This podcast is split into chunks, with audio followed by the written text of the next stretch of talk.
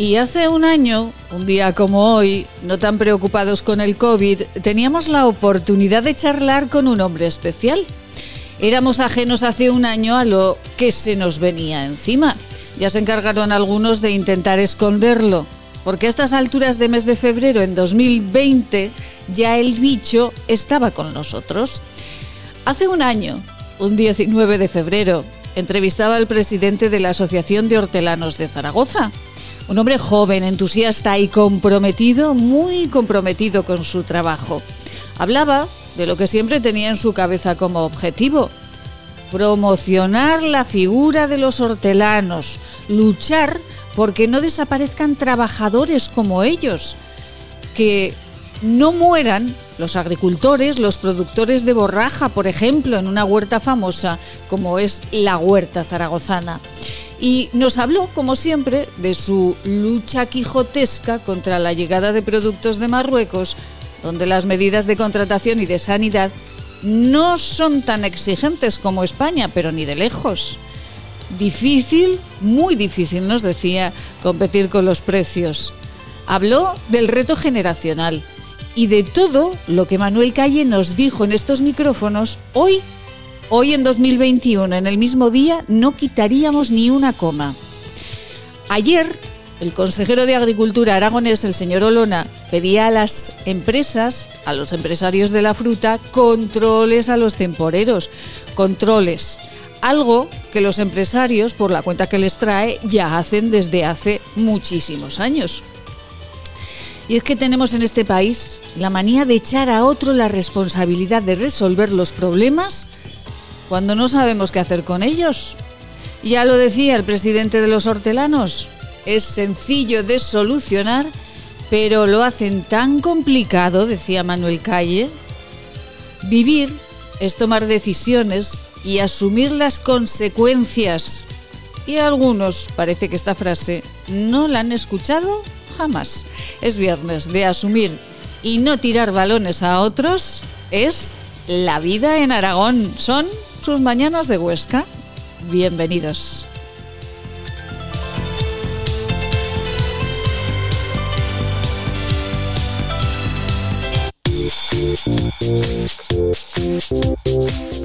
Laboratorios CIDES patrocina los titulares del día.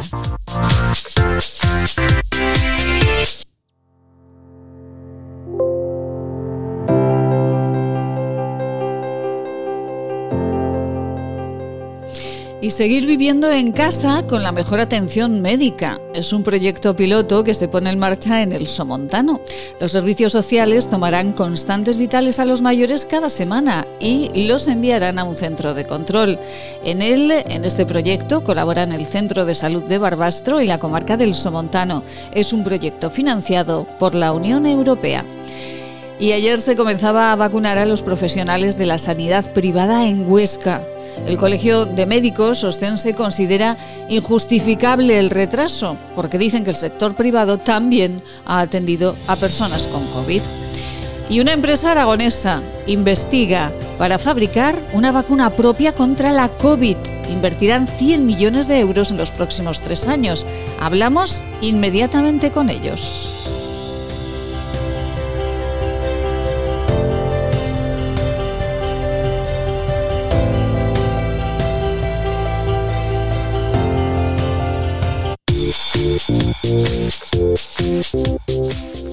Laboratorios CIDES patrocina los titulares del día.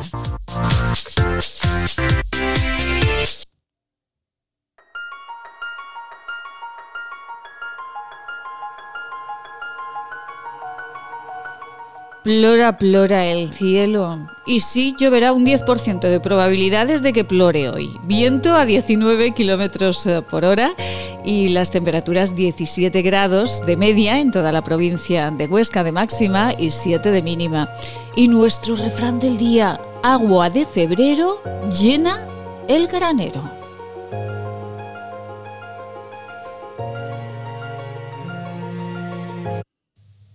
Hola a todos. Soy Juan Vidaller, médico del Centro de Salud de Rastro, y estoy aquí para recordaros que una simple reunión familiar puede traerte de regalo 40 días en coma o incluso la muerte. Hola, soy Cristina Lueza, médico del centro de salud, tu médico. El hospital se llena de pacientes COVID. Si te accidentas o tienes una enfermedad, no tendrás sitio en la UCI. Hola, soy Carri Badía, enfermera del centro de salud desde hace 30 años. Tengo un mensaje para ti. Ya tendremos tiempo de estar con los amigos y con la familia, si esto termina. Depende de ti. Hola, soy Ana Monclus, directora de Enfermería de Atención Primaria del sector de Barbastro. No puede ser que después de siete meses de pandemia estemos igual o peor. Nosotros estamos para ayudarte. ¿Y tú? ¿Tú qué haces para que el centro de salud y el hospital no se colapsen? ¿Tú qué haces para que nuestros mayores no se mueran? ¿Qué haces para que los comercios y la hostelería no tengan que cerrar? Por favor, ayúdanos. Colabora y corta la cadena de contagios.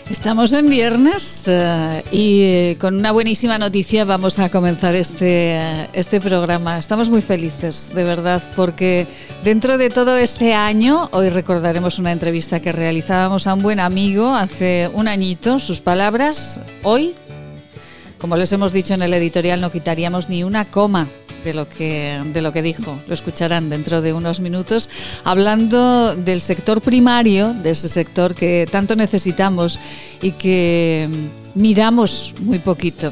Y buenas noticias también desde Certes Biotech una fábrica, eh, un laboratorio, un lugar en San Mateo de Gallego que hemos visitado en otras ocasiones y al que hoy llegamos porque tienen buenas noticias para nosotros. Nelson Fernández, muy buenos días. Hola, buenos días. Nelson Fernández, director general de Certes Biotech. Enhorabuena por todo lo que han trabajado, porque han triplicado su producción eh, en eh, pruebas PCRs y porque están trabajando en una vacuna, ¿no? Efectivamente, sí. Eh, de hecho, ayer con la, con la visita del ministro Pedro Duque hicimos digamos, el, el anuncio oficial de algo que ya llevamos trabajando unos cuantos, unos cuantos días en la empresa y fue como, digamos, el, el, día de lanzamiento oficial de todo, de todo este nuevo proceso que estamos empezando, sí. Eh, la puesta de largo, ¿verdad?, de, ese proyecto. Eh, nosotros conocimos a Nelson Fernández, eh, director general de, de, Certes Biotech, a través del doctor Juan Antonio Abascal, lo recordará que fue él el que nos puso en, en contacto. Y, y, bueno, él hablaba muy bien de, de ustedes, hablaba de sus pruebas de PCR para el diagnóstico de, de COVID-19 y de todo el trabajo que, ustedes estaban desarrollando. Bueno, ¿cómo comenzaron? ¿Por qué, por qué eh, se decidieron a investigar y eh, a llevar esta vacuna COVID? Bueno, en, realidad nosotros tenemos una serie de conocimientos científicos dentro de la propia empresa que nos pueden llevar a, acelerar estos procesos, ¿no? Con la PCR, al final eh, trabajamos con, con oligos, oligonucleótidos, eh, con primers, en fin, una serie, una serie de, de, cosas que nos llevan a realizar una PCR, ¿no? Que son un punto de partida para que podamos, podamos desarrollar la vacuna. Entonces, digamos que tenemos una buena parte del conocimiento para seguir adelante con el desarrollo de esta vacuna. O sea, es como, digamos, la continuación de todos los esfuerzos eh, de desarrollo que hemos, que hemos realizado a lo largo de los años, un pasito más, ¿no? Es dar un paso más hacia adelante eh, y, trabajar en el futuro, no solo para COVID, sino también para otro tipo de vacunas, focalizándonos sobre todo en las vacunas del RNA mensajero, ¿de acuerdo? Digamos, la, vacuna de Pfizer, por ejemplo, ¿no? algo, algo muy similar, que son un tipo de vacunas distintas a las existentes eh, o las tradicionales, ¿no? Y que aparentemente han venido para, para quedarse. Entonces, no está de más también algo de, de talento, de talento aragonés que pueda lanzar algo, algo así. ¿no? Eh, señor Fernández, ¿Son investigadores aragoneses los que trabajan ahí? ¿Quiénes son los que trabajan en, en este laboratorio? Pues en general tenemos gente de la Universidad de Zaragoza. la mayor parte de los empleados de, de CERTES eh, son investigadores, doctores que salen eh, de la unidad de la Universidad de Zaragoza. Lógicamente también hemos contratado gente de gente de fuera, pero pero en su gran mayoría nosotros tenemos acuerdos con la universidad. De hecho tenemos una beca especial que llamamos becas CERTES para recién licenciados o, o, postdoc o quien sea, ¿no? Para que se pueda incorporar a hacer test y así lo consideran si el proyecto también les puede atraer y nosotros después hacemos un proceso de selección, pero si hay acuerdos específicos con la universidad, precisamente para ir incorporando talento todos los años. Es que eh, además de la Universidad de Zaragoza, porque estoy pensando pues en investigadores como el profesor Carlos Martín Montañés con su vacuna de tuberculosis, como otros muchos que están trabajando intensamente, que son pues esos eh, esos héroes anónimos que no vemos, pero que en la Universidad de Zaragoza hay mucho mucho talento, ¿verdad, Nelson? La verdad es que somos somos muy afortunados yo creo que no se pone en valor todo el conocimiento que existe en, en la Universidad de Zaragoza, bueno, en la Universidad en general en Aragón, eh, pero hay mucho talento y, creo que es una cuestión de saber aprovecharlo también, ¿no? Y ponerlo en práctica y ponerlo en uso para, para la sociedad.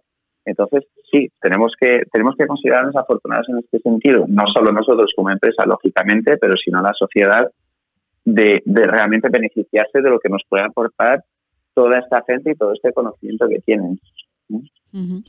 Eh, señor Fernández, ¿cuánto van a invertir eh, en el eh, proceso, en, la investigación de esta vacuna COVID y cuándo calculan ustedes que podrá salir de este laboratorio zaragozano?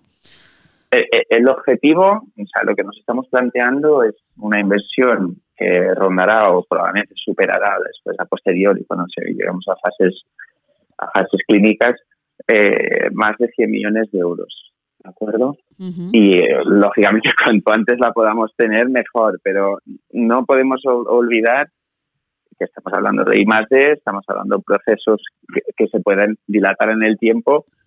Nos gustaría tener algo cuanto antes. Será complejo, será es todo un desafío empresarial eh, y, de, y de investigación, nos gustaría tener algo en los próximos cinco años, eh, por lo menos tener, tener ya algo que se pueda presentar como, como una vacuna. ¿no? Sería lo, ideal.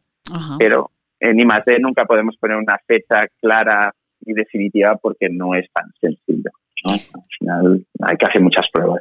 ¿Por qué contrasta eh, cinco años, aproximadamente cinco años, y, sin embargo, eh, señor Fernández, eh, en un año otros laboratorios mm. han sacado al mercado la vacuna. ¿Cuál es? Eh, ¿Por qué? ¿Porque la inversión ha sido enorme en otros laboratorios? ¿Por qué? Eh, la, vacuna más famosa es Pfizer, Pfizer BioNTech, ¿no? Sí.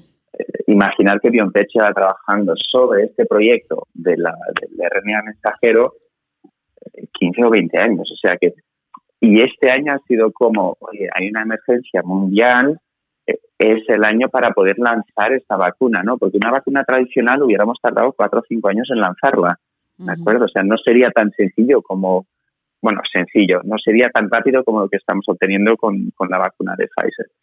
Pfizer, a partir del momento que sabíamos la secuenciación del virus, eh, o BioNTech, mejor dicho, perdón, sí pudieran lanzar la vacuna. O sea, ellos eh, casi desde los principios hasta después pasar a fases clínicas podían tener una vacuna, una vacuna esa, pero hay una labor de investigación y unas inversiones tremendas detrás eh, que les han llevado a poder lanzar la vacuna este año. Nosotros no tenemos ese background, no, esa experiencia eh, anterior para poder para poder hacer el lanzamiento en un año. Aparte, tenemos que crear toda una infraestructura a nuestro alrededor, o sea, unas instalaciones nuevas, sí, cuando hablamos de una inversión de 100 millones no es, no es solo en investigación, es que hay que eh, preparar toda una infraestructura alrededor para poder lanzar algo, ¿no? Entonces, eh, necesitamos tiempo y esto lógicamente sabemos que el tiempo va en, nuestra contra, sobre todo en contra de la humanidad en este momento, ¿no?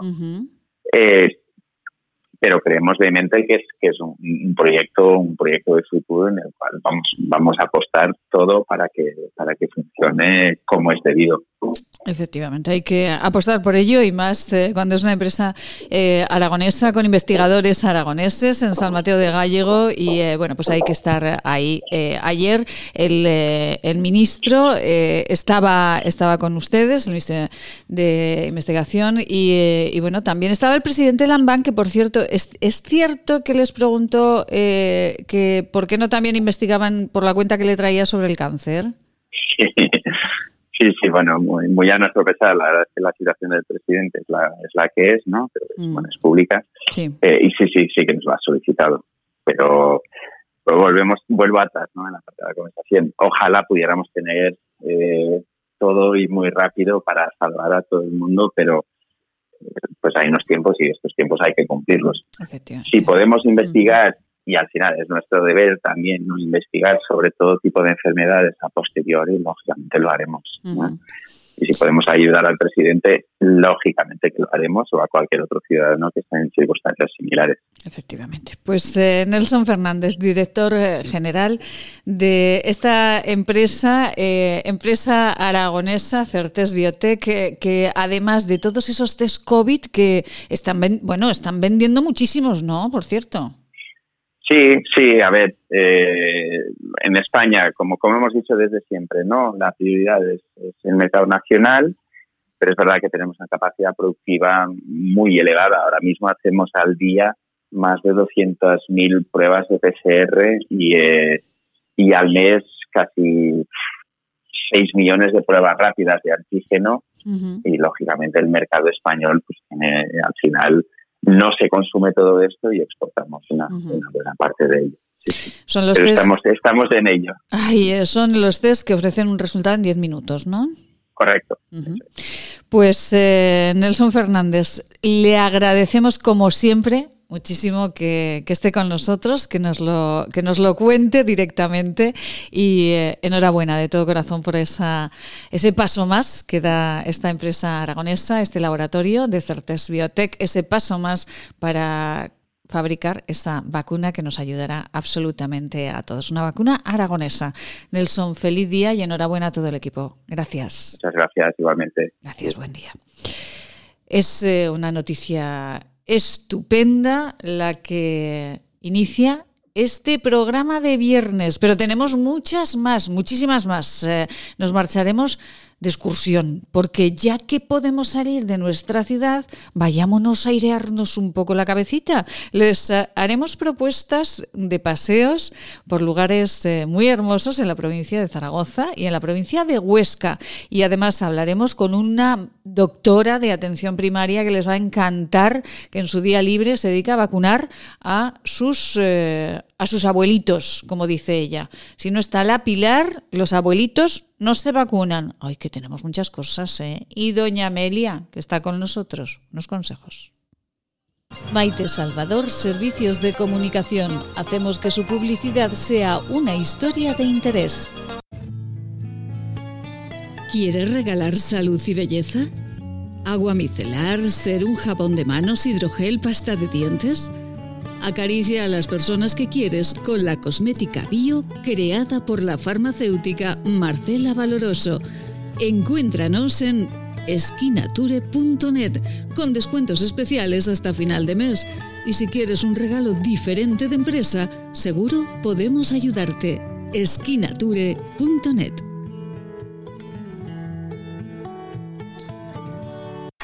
Este anuncio terminará en 20 segundos, pero el hambre de millones de personas no acabará nunca si no nos ayudas. Contágiate de solidaridad para acabar con la mayor pandemia que sufre el planeta, el hambre. Porque hay contagios necesarios que no transmiten ninguna enfermedad y salvan vidas. Ayúdanos. Entra en manosunidas.org y colabora. Si usted desea comer algo, lo nota cuando lo come y pronto lamenta haberlo comido, venga a consultarnos. Podemos ayudarle. Centro de Estudios y Desarrollos Sanitarios, Unidad de Tránsito Digestivo y Salud Intestinal, calle Cervantes 11, Bajos, 976-218-400. Laboratorios CIDES, Clínica y Laboratorio, consulta en Zaragoza en la calle Cervantes 11, en Huesca, Policlínica del Alto Aragón. Pedir cita en el 976-218-400. Si quieres, puedes. Solo tienes que escribir La vida en Aragón con Maite Salvador. Nos encontrarás en Spotify, Google Podcast, Evox y iTunes. Si quieres escucharnos a cualquier hora del día, La vida en Aragón con Maite Salvador.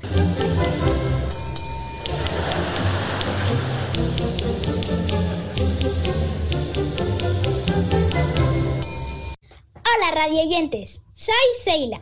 Os mando mucho ánimo. Hay que pensar que cada día que pasa es un día menos. Todos juntos lo superaremos. Plaza Imperial, a solo 15 minutos del centro. Cine, bolera, restaurantes, juegos infantiles, pádel, ocio para todas las edades, en las que volverás a enamorarte de Plaza Imperial. Imagina tenerlo todo para pasártelo en grande. Haz tu planazo en Plaza Imperial.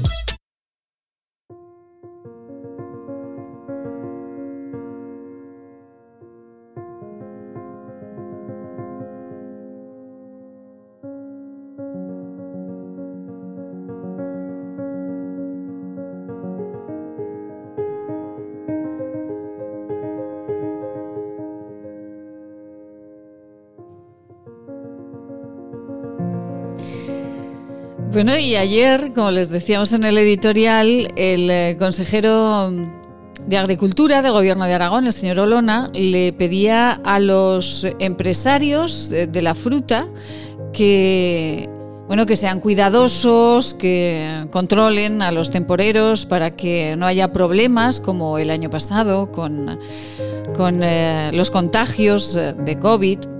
Y, bueno, vamos a ver que los empresarios de la fruta, como nos decían desde Asaja, pues ya tienen mucho, mucho, muchísimo cuidado desde hace muchísimos años con eh, el tema de las contrataciones y que ellos no pueden ser pues esas personas que están controlando absolutamente la vida las 24 horas a sus temporeros, porque entre otras cuestiones sería anticonstitucional. Con Asaja hemos hablado en muchísimas ocasiones y hoy queremos recordar una entrevista que realizábamos hace un año, un 19 de febrero de 2020, al presidente entonces de la Asociación de Hortelanos de Zaragoza, que nos decía algo que en este momento sigue igual de actual, lo mismo. Por muchísimas razones, que después les diremos, hoy queremos escuchar esta entrevista al presidente de los hortelanos de Zaragoza, que con su sentido del humor nos decía desde el inicio, oigan que yo tengo la aspirina verde, lo que pasa que hay que limpiarla un poco, que es la borraja. lo escuchan inmediatamente. Fíjense, un 19 de febrero de 2020 en el que el COVID ya estaba con nosotros, pero nos lo estaban ocultando. Escuchamos a Manuel Calle.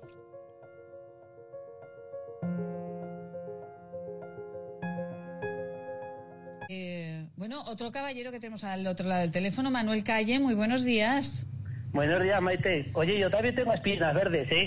¿Cómo aspirinas verdes? Yo tengo borraja que es igual que la aspirina. Ay, es verdad, la aspirina verde, la borraja, pero bueno, pero Manuel, Manuel Calle, presidente de los hortelanos de Zaragoza, siempre nos sorprende con sus frases y con sus reflexiones. Pues es verdad que la borraja es una aspirina, ¿verdad, Manuel? ¿Qué propiedades tiene?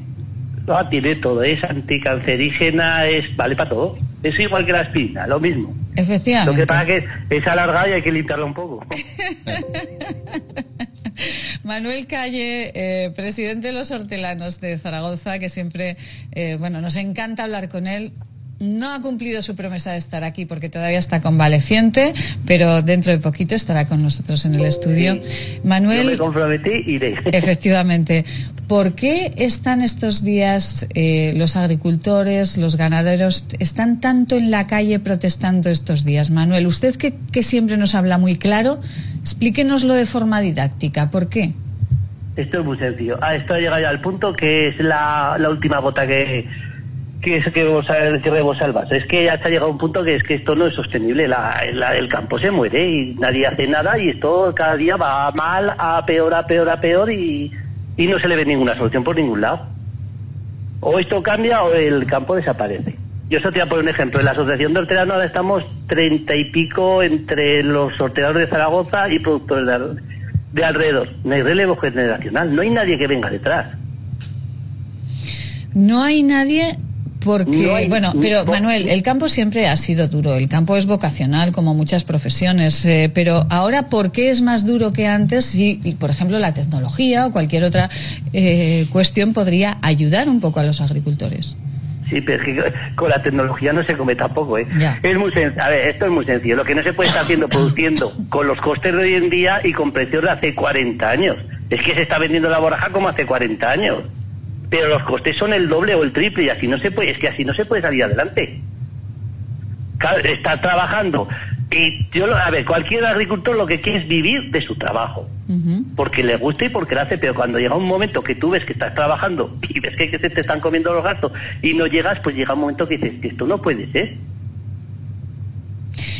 Eh, ¿Por qué eh, ocurre esto, Manuel? A veces lo se achaca mucho, yo eh, que, que sabe que, que me preocupa mucho el campo desde, no, no ahora, sino que en esta casa con Manuel Calle y con otros responsables de, sindicatos agrarios, llevamos hablando tres, cuatro, cinco temporadas, me preocupa mucho, eh, ustedes siempre hablan de productos que llegan de otro, o- otros lugares donde no tienen eh, que tantos inspectores, donde no hay tantas inspecciones, donde se cultiva y los salarios son, eh, bueno, pues ínfimos. Eh, ¿Es tanto la competencia con otros países eh, lo, que, lo que les hace a ustedes no ser competitivos o cuál es realmente la raíz del problema?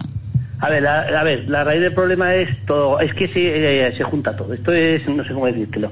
Sí, que lo de Marruecos. Marruecos viene la, los productos de Marruecos, claro, producir en Marruecos es mucho, mucho más barato que aquí. Sí. Porque lo que le pagas aquí a una persona en una hora, allí a lo mejor lo cobran es lo que cobran en un día.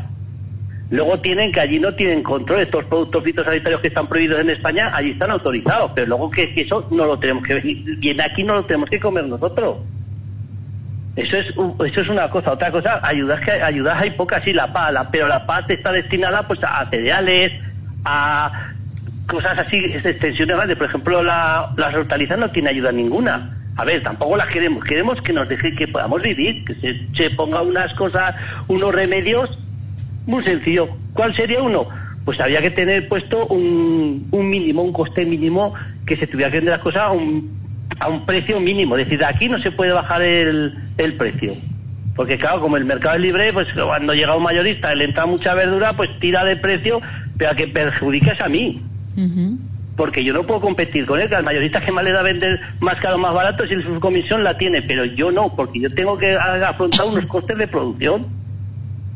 Manuel, eh, veía en un reportaje que a veces eh, todos achacamos eh, al intermediario la culpa de que ustedes eh, pues tengan que vender tan barato. ¿Realmente es el intermediario el que lo transporta, etcétera, etcétera, el culpable de todo ello? Uf, a ver, tampoco. A ver, el, por ejemplo, el intermediario. Nosotros, por ejemplo, vendemos directamente a los detallistas. Los detallistas, se tie- los detallistas se tienen que ganar la vida. Si a mí me lo compran a 50, no lo pueden vender en la tienda a 55. Se tienen que ganar la vida. Se levantan a las 4 de la mañana, van al mercado, tienen su, hacen un montón de horas. Yo entiendo que se tengan que ganar la vida. Que lo que viene de fuera, que viene del campo, va un intermediario, el otro intermediario, ese lo pasa a otro intermediario, y luego llega el detallista y luego llega a la tienda. Pues sí, ahí hay tres o cuatro personas que chupan del trabajo del agricultor pero el que lo paga es la, la ama de casa, no lo paga el agricultor, el que lo paga es la ama de casa. Y si, y si ese producto se pone por el camino malo, el que lo paga es el agricultor, no son ellos. Efectivamente, porque esa, esa es otra cuestión, Manuel. Usted cuando saca esas borrajas tan deliciosas de la huerta de, de Zaragoza, cuando, cuando llegan a la persona que lo va a vender, si esa borraja se ha estropeado, ¿a usted se la pagan o no? Hombre, a, mí, a, a ver, de momento cuando se la lleva la paga, eso por supuesto. Luego Eso está es claro. que la- otra cosa es que luego venga y me la devuelva. Y, claro, y mi obligación si me la devuelve porque esta es mala es darle otra borraja. No es decir que a mí me, me una caja de borraja y dice, oye, me ha salido mal la borraja, que me ha salido. Pues vale, pues yo te doy otra caja de borraja y no pasa nada. Pero el que, la, el que la asumimos siempre somos nosotros, el de abajo. Aquí, Manuel, por resumir, eh, para que ustedes tengan relevo generacional, para que todos podamos seguir comiendo esa hortaliza de la, eh, de la huerta zaragozana tan rica, esas borrajas que son una aspirina, como nos decía Manuel al principio, tendríamos que pasar por unos precios mínimos siempre, Manuel, por una ayuda al agricultor, no ayuda económica, sino ayuda, imagino que en otras cuestiones como la burocracia que tienen ustedes que realizar, etcétera, etcétera, ¿no? Esto, mira, esto hubiese sido muy sencillo hace muchos años, ahora ya es tarde. Cuando venía una cadena Mercadona, me vengo a instalar a Zaragoza, muy bien. Si el ayuntamiento le hubiese dicho a Mercadona, bueno, tú vienes a Zaragoza, te instalas, te buscas tus proveedores, lo que sea. Pero el 10% de lo que consumas de fruta y hortaliza lo tienes que comprar en el mayor mercado de abasto, que vale es Merca Zaragoza. Efectivamente. Claro, eso se lo tenían que hecho con Mercadona, con Alcampo, con todos les tenían que haber obligado a pasar a comprar un tanto por ciento por Mercado Zaragoza.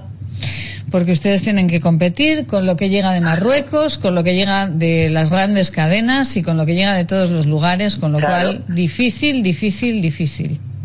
Si, Mercaza, si todas esas grandes superficies hubiesen pasado por Mercado Zaragoza y cada una compra un 10% de, de lo que consume, pues Mercado Zaragoza pues lo, te, te, van limpiando y vamos todos bien, pero de esta manera no hay manera, porque es que ahora ya tengo que competir hasta con la borraja que nos traen de Navarra que ya es el colmo. ya, claro. Ya es el colmo, madre mía. Competir con nuestros eh, hermanos navarros en la venta de la borraja. Manuel, ¿cómo se solucionan todos los problemas de este país? O por lo menos algunos, algunos, que todos son muchos hoy. Yo que sé, con mucha paciencia.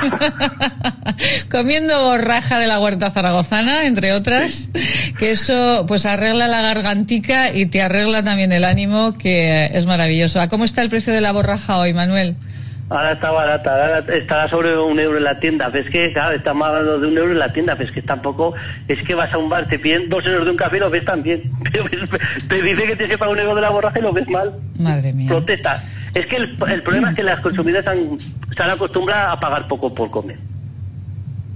Sí. Buscamos, claro, es, es, como en otras cuestiones de la vida, como en el café, como en productos básicos, que eh, en otros buscamos la calidad del filete y sin embargo en una borraja, cuanto más barata la veamos, mejor la compramos. Y esto, desde luego, no es así. Manuel Calle, efectivamente, Manuel Calle, eh, de verdad, muchísimas gracias siempre por dejarnos estas reflexiones eh, tan didácticas y, bueno, recupérese que le espero aquí en el estudio no te cuando corra ya voy. bueno, todavía estoy esperando el calendario de este año, ¿eh? Que eh, te, lo, guardo, eso lo, lo, tengo yo. Por favor, porque el año pasado me llegó el calendario en marzo o abril, pero bueno, no pasa nada. Pero este año lo espero también, ¿eh? No, te preocupes, ya te lo mandaré con las hojas quitadas. Manuel Calle, presidente de los hortelanos de Zaragoza. Un placer siempre. Muchísimas gracias, Manuel. Un beso. Un beso a ti, Maite. Hasta luego.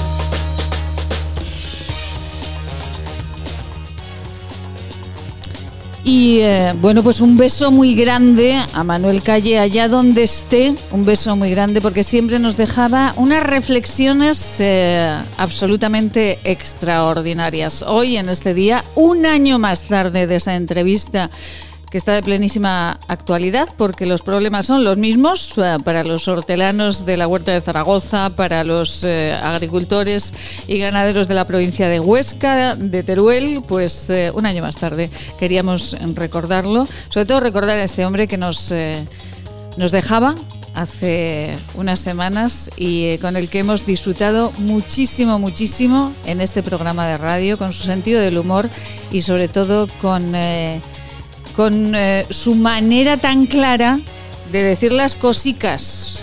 Hay que ser claros y no pasa absolutamente nada. Manuel, un beso muy grande allá donde estás. Y bueno, ¿qué se nos ha terminado? La música, ¿qué se nos ha terminado la música? Vamos con ella, Eliseo, porque a esta mujer que tenemos al otro lado del teléfono no podemos presentarla así como así, sobre todo después de las fotos que me acaba de enviar al WhatsApp con la música. Así sí.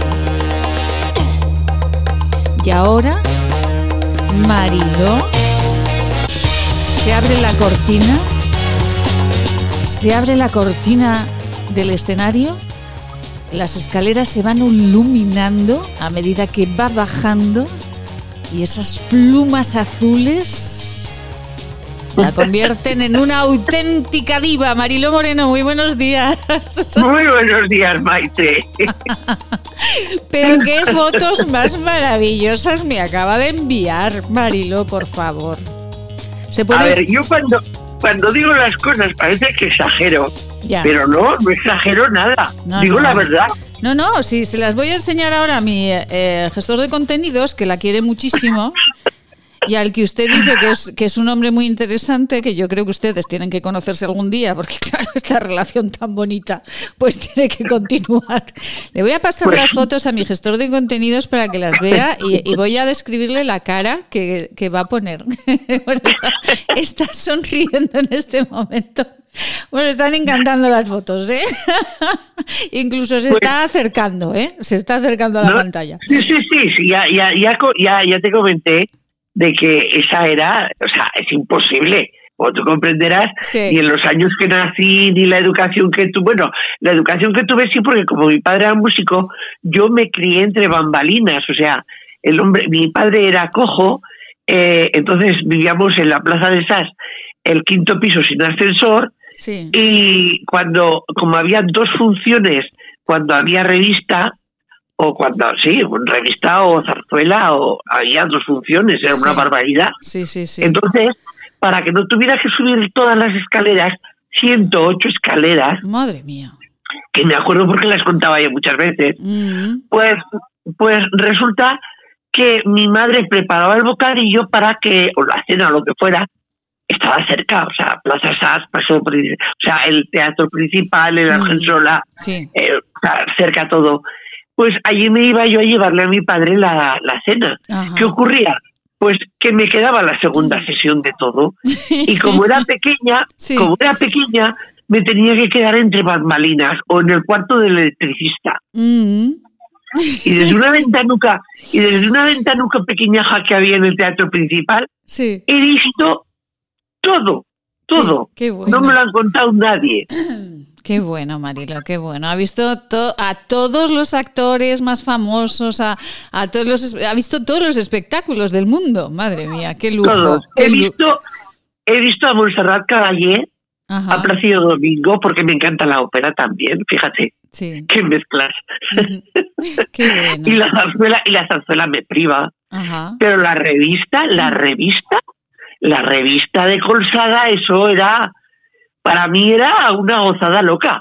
Ah, he, visto cómo pasaba la pasarela que se ponía cuando venía la revista. Sí. Y, he visto cómo se ha caído una, una de las coristas al foso. ¡Oh! Pues porque. Sí, sí, sí, sí, sí, que no es tan fácil. Que no es tan fácil andar cruzando las piernas y mirando al patio butacas. No, ¿eh? no, eso, eso le aseguro que es dificilísimo. Es que, claro, las vemos tan monas y ahí caminando con esa elegancia, pero claro, eso hay que ensayarlo mucho, ensayo, ensayo, ensayo. Madre mía. Ay, Alfoso, Dios mío de mi vida. Bueno, Marilo, hablaremos. Mire, me encanta, de verdad, con la boa, con las plumas azules está maravillosa, pero con, con este tocado eh, naranja que lleva en la cabeza, es que es espectacular. Por favor, qué bonito. Bueno, que hablaremos de esto, pero hoy quiero que nos invite a todos, porque ya estamos cansados y ya en Zaragoza pueden salir a la provincia, que nos hable de los aguarales de Valpalmas, que es un sitio precioso, cerca de las Pedrosas. Bueno, yo voy a hablar de la zona donde vivo, que si me quedé aquí es porque me gustó. Como, como pueden comprobar todos los que me conocen, amo Zaragoza, la amo porque es mi pueblo, es mi tierra, es mi sitio, es mi vida. Pero cuando me vine a vivir a Las Pedrosas, me vine aquí pensando venir los fines de semana. Pero ya, como ya tenía la edad reglamentaria para poder elegir, y bueno, hubo otras circunstancias, me quedé aquí y cada día le doy gracias a Dios. Eh, esta zona, eh, en sí Aragón, y la olla de Huesca, y las cinco villas, que es una zona que la gente no la visita y no descubre todo lo que realmente es eh, las cinco villas y la olla de Huesca. Porque cuando se pueda, la olla de Huesca es otra, otra maravilla a descubrir para los de Zaragoza. Está muy cerquita, está muy cerquita y hay muchísimo arte, muchísimo mm, buen llantar. Eh, es, es, y aquí también, por supuesto, en la zona de Cinco Villas. Pero excursiones, hay una, viniendo, y voy a hacer propaganda de mi pueblo, o sea, del pueblo donde vivo. Sí, sí, sí, no, no. Díganos. Sí, sí, sí. En las, aquí en, Las Pedrosas es un pueblo que eh, no tenemos casi nada porque es chiquitín, es, es, casi, yo cuando vine ni sabía que existía. Eh, pero una vez aquí he descubierto que se pueden hacer unos paseos maravillosos, se puede ir por la, con la bicicleta, hacer unas y más ahora que han puesto los molinos y los caminos que había los han arreglado, muchísimo. Se puede ir con coche, con moto. Ah, qué maravilla. Sí, sí, está divino. Pero además tenemos un pantano que no es un pantano, es eh, sí, es un pantano, pero el pantano de las Pedrosas, que parece mentira porque esto es un secano total. es que es verdad. No, no, que nos gusta mucho como nos lo explica. Sí, sí, sí. Hombre, claro. A ver, esto es secano, secano puro y duro. Lo sé, lo sé, que lo he visto, lo he visto, sí. Exacto. Entonces aquí eh, no eh, todo el mundo se piensa que no, bueno, pues aquí se puede pescar. Ahora no, porque no está tan en condiciones como estaba cuando lo conocí yo. Porque esto, este pantano era la escuela de eh, pesca de la asociación o de la, ya lo diré, de la Federación de Pesca de Zaragoza. Sí.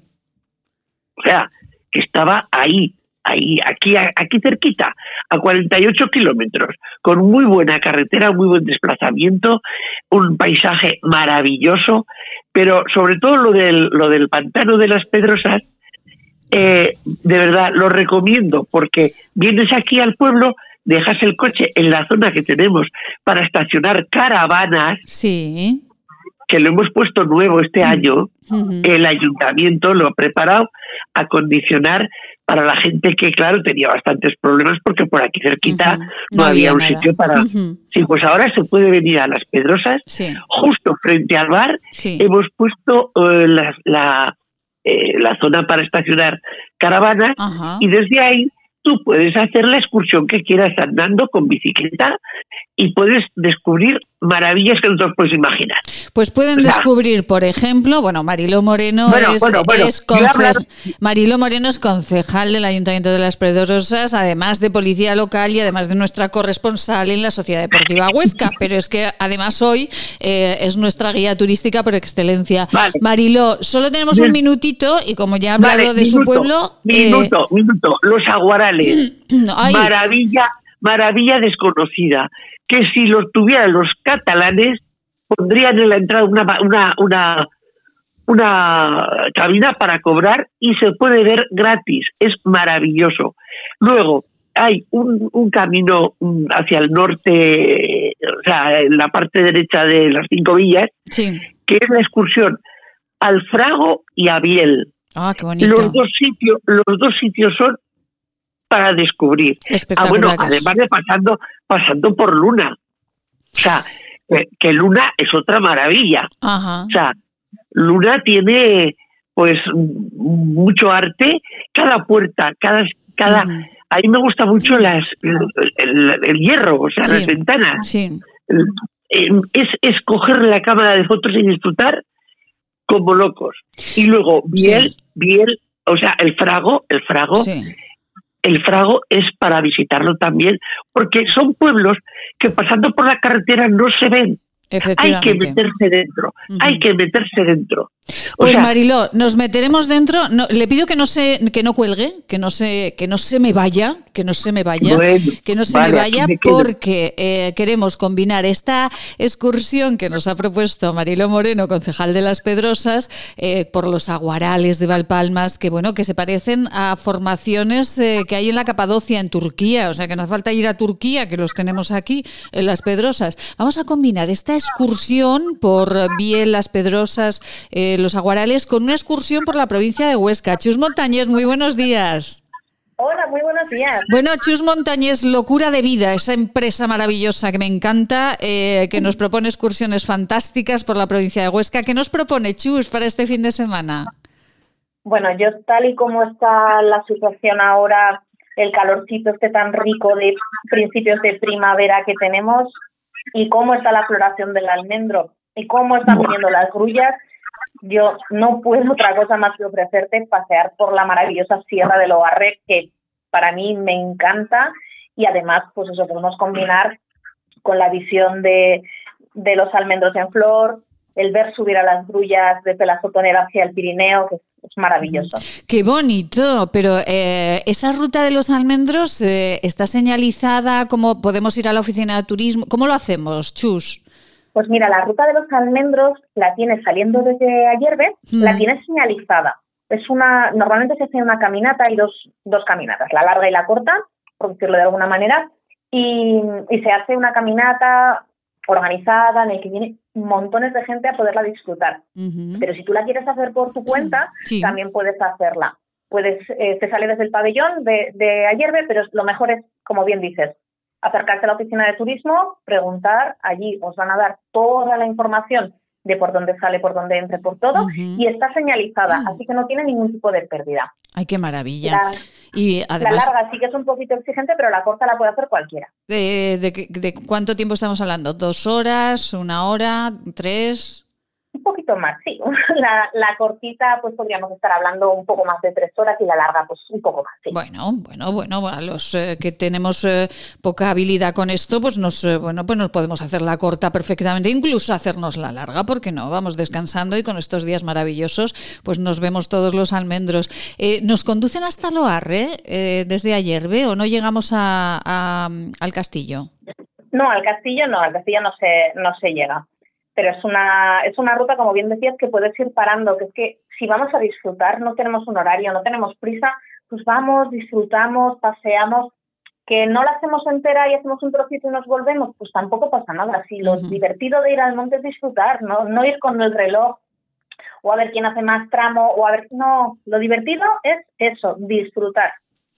Pues eh, disfrutaremos muchísimo con eh, esta ruta que nos propone eh, Chus Montañés, eh, la secretaria de la Asociación de Turismo Activo, que ya digo bien el cargo, y, y también una, una, empresaria ostense que, bueno, que tiene unas propuestas maravillosas. Hablaremos de sus propuestas la semana que viene, si quiere, porque a mí me quedé, vamos, me quedé perpleja. Esto Marilo Moreno, que ha sido policía local, seguro que se apunta también, porque van a hacer ustedes como unas eh, excursiones, experiencias, talleres de supervivencia, ¿no? Algo así. Sí, además de locura de vida como tal, dentro tenemos una como una sección que le llamamos la Escuela de Supervivencia Rumbo Este. Y lo que hacemos en nuestra Escuela de Supervivencia es dar cursos de todo tipo, siempre relacionados con, con, las salidas al monte y la supervivencia. Hacemos eh, cursos básicos para que la gente empiece pero luego hacemos cursos complementarios como pueden ser primeros auxilios en montaña, ah, cursos de rappel, también organizamos experiencias para que cada uno se ponga a prueba siempre dentro de un marco de seguridad acompañados con profesionales para para que no para que no ocurra nada. Y es un poco prepararnos por si un día pasa algo porque estamos siempre que no pasa nada que no pasa nada pero ostras, yo me perdí con cuatro años en la Sierra de Alcubierre. Madre mía. sí, y todos conocemos a alguien que se ha perdido o que ha pasado un mal rato en la montaña. Es verdad. Viviendo, viviendo donde vivimos, eh, que además no al 100%, pero casi casi al 100%, nos gusta salir a la naturaleza y a la montaña, estar preparados por si viene cualquier imprevisto. Eso está bien. Eso está muy bien, Chus, porque además, eh, Marilo, la policía local siempre, o la Guardia Civil eh, en su defecto, siempre estarán ahí, pero claro, pues mejor que estemos preparadicos, ¿no, Marilo? Por supuesto, hay que estar preparada en la vida para todo, para lo que pueda venir, porque parece que tenemos todo controlado, pero de eso nada, en un momento puede pasar de todo. Bueno, puede pasar tan de todo que nos aparezca de pronto Marilo en esa escalera llena de luces, con esas plumas en la cabeza y nos eh, dé una lección de vida. Chus Montañez, eh, feliz fin de semana. Hasta la semana que viene. Un beso muy grande. Muchísimas gracias, Maite. Eh, Marilo Moreno, es una crack. Un beso muy grande y nos vemos con plumas o sin ellas. Un besito. Igualmente, para todo el mundo, un abrazo grande. un abrazo grande. Nos vamos con los servicios informativos de esta casa y volvemos, eh, que nos iremos a charlar con una médico de familia muy especial.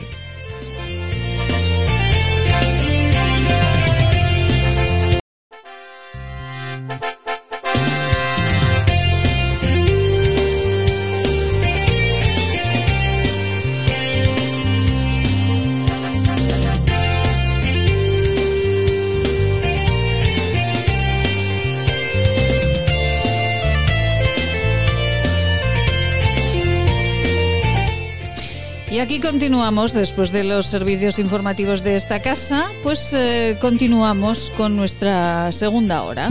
Y nos vamos a marchar a hablar con los médicos de eh, atención primaria. Eh, nos vamos a marchar con eh, Pilar Borraz, ella es médico del Sindicato de Médicos de Atención Primaria de Aragón y además trabaja en una población pequeñita, pequeñita, en una población donde conoce a todos, absolutamente a todos sus pacientes.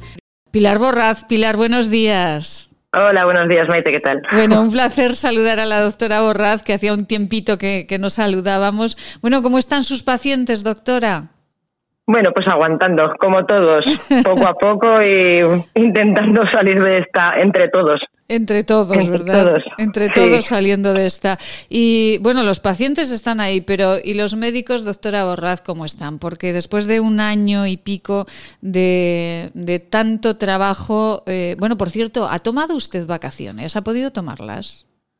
Bueno, pues me pillas ahora que estoy con unos días de moscosos en la provincia de Teruel eh, jueves y viernes son eh, fiesta en, en, la comunidad educativa y me he podido coger estos dos días para conciliar, pero sin embargo me pillas en el centro de salud porque estamos vacunando a nuestros dependientes de grado 3 y bueno, o sea que pues, cero, eh, cero. Nación cero. Pero me he venido pues, porque es un momento muy especial. Bueno, pues. Y no me lo quería perder. Efectivamente, eh, pues bueno, fíjense, o sea, para que, para que después, eh, pues cómo no les van a, cómo no les vamos a reconocer si hasta en los días que tienen vacación están ahí trabajando. Doctora, ¿ha escuchado a la consejera Sira Repollés hablando de las cifras de nuestra comunidad? ¿La ha escuchado? Sí. Sí, he podido escuchar mientras venía hacia el centro de salud eh, algo en la radio. Por aquí ya sabes cómo está la cobertura y se iba cortando, pero sí que es cierto que he ido escuchando las cifras y bueno, la incidencia que hay ahora en nuestra zona, sobre todo en la ciudad de Alcañizal, como decías antes de comenzar la entrevista. Y bueno, pues la esperanza sigue ahí y, seguiremos bajando las cifras, estoy segura y convencida. Pues seguirán, seguirán. Desde luego, eh, la incidencia ha bajado pues de una forma drástica y nos congratula mucho que, así sea. Eh, bueno, en, en, su zona, en la provincia de Teruel, la zona de Andorra, de Castellote, de fuera de Alcañiz, eh, ¿cómo están los casos de COVID? ¿Están bajando? ¿Se han ralentizado? ¿Están igual? Sí, la verdad es que después del brote que tuvimos entre mediados y finales de enero a nivel de todo el sector de Alcañiz, que se focalizó sobre todo en la zona básica de, de Alcañiz y que han ido habiendo también casos en el resto de zonas, la verdad es que ahora mismo eh, el número de casos está descendiendo considerablemente. Es la tónica también a nivel de todo Aragón y bueno, eh, las medidas eh, restrictivas que se nos han impuesto pues parece que están funcionando y, que sigan funcionando. Eh, esto de, desconfinar Zaragoza, bueno, pues es un alivio desde luego para los zaragozanos, pero ¿esto nos llevará a brotes en los pueblos, doctora? Bueno, eh, también es cierto que el desconfinamiento es en la ciudad de Zaragoza, que perimetralmente a nivel provincial no hay un desconfinamiento, por lo que, bueno, eso significa que muchas personas que viven en la ciudad de Zaragoza y que tienen pueblos en, en Huesca o en Teruel, pues de su responsabilidad depende, claro está, el que no se desplacen todavía a las localidades de referencia que tengan. Creemos y esperamos que, pues eso, que la gente sea consciente de la situación en la que hay y que sigan actuando tal y como hasta ahora y que, bueno, pues si los desplazamientos son necesarios, por supuesto, hay que hacerlos, pero tengamos todavía mucha precaución a la hora de acudir a, los pueblos. Doctora Borraz, eh, y la vacunación. Vamos con la vacunación. Desde el Gobierno de Aragón se está diciendo que ayer comenzaba la vacunación para los eh, mayores o para los, eh, las personas de, de 80 años. ¿Esto se está cumpliendo en los centros de salud? ¿Tienen ustedes, pues les ha enviado el Gobierno de Aragón la normativa pertinente? Bueno, nosotros somos un, centro de salud que pertenecemos a un sector en el que ya la semana pasada se empezaron a vacunar a los dependientes de grado 3 en, en dos de los centros de salud correspondientes a esta zona. Eh, sí que es cierto que nosotros ya esta semana eh, nos remitieron desde la consejería eh, el listado de pacientes dependientes grado 3 y hoy acabamos con ellos. Somos una zona pequeña y no tenemos muchos, pero bueno, acabaremos con ellos inoculando la primera dosis que es lo importante, tener a nuestros dependientes también vacunados. Y ya la semana que viene sí que es cierto que empezamos con, con los mayores de 80 años. Eh, bueno, del 41 para abajo. Eh, nosotros aquí tenemos personas muy mayores. Yo personalmente en mis pueblos hay una señora de ciento casi dos años y su hija que también entra en el perfil de mayor de 80 años y, vamos a vacunarlas a las dos, sí. bueno, es ella quiere, además es que ella tiene que ponerse la boca, entonces quiere salir de su casa porque sí que es cierto que hemos tenido a las personas mayores en sus localidades evitando salir a no ser que fuera absolutamente necesario y están deseando ya no, no, no salir del pueblo, sino salir a la calle. Efectivamente, salir a la calle, que es lo que... Salir a la calle. Es, que eso es Y ahora que supuestamente viene un mejor tiempo, pues el solcico que en esta zona pues es tan, tan bonito, tan... Tan rico. Tan, tan rico, pues, pues todavía más. Y eh, entonces, pues esperaremos a la semana que viene. Nosotros sí que tenemos los listados, tenemos la agenda hecha tal y como se nos ha indicado por parte de nuestros directores y, esperaremos los viales y dispuestos a vacunar. Eso está claro. ¿Tienen vacunas suficientes, doctora Borraz? Bueno, pues eh, yo comento por estas semanas, nos han mandado los viales eh, para las personas que teníamos en la lista de grado 3 de dependencia. Eh, la semana que viene estamos a la espera. Todavía no sabemos los viales que nos van a enviar. Y el lunes, cuando lleguen, siempre escoltados por la Guardia Civil, eh, veremos los viales que nos llegan y, y a poner vacunas. Bueno, eh, bueno, es, ese detalle que nos acaba de comentar es curioso, ¿no? O sea, los, los eh, viales, las vacunas llegan escoltadas por la Guardia Civil a los centros de salud. Sí, sí, sí, siempre, siempre, vienen además, sí, sí, y ellos siempre muy generosos, muy atentos, han llegado bien. Mm, igual que los transportistas que también se merecen su reconocimiento, que son las que nos hacen llegar los viales a todos los sitios, aunque estemos muy lejos de Zaragoza, pero nos, nos los llegan. Efectivamente.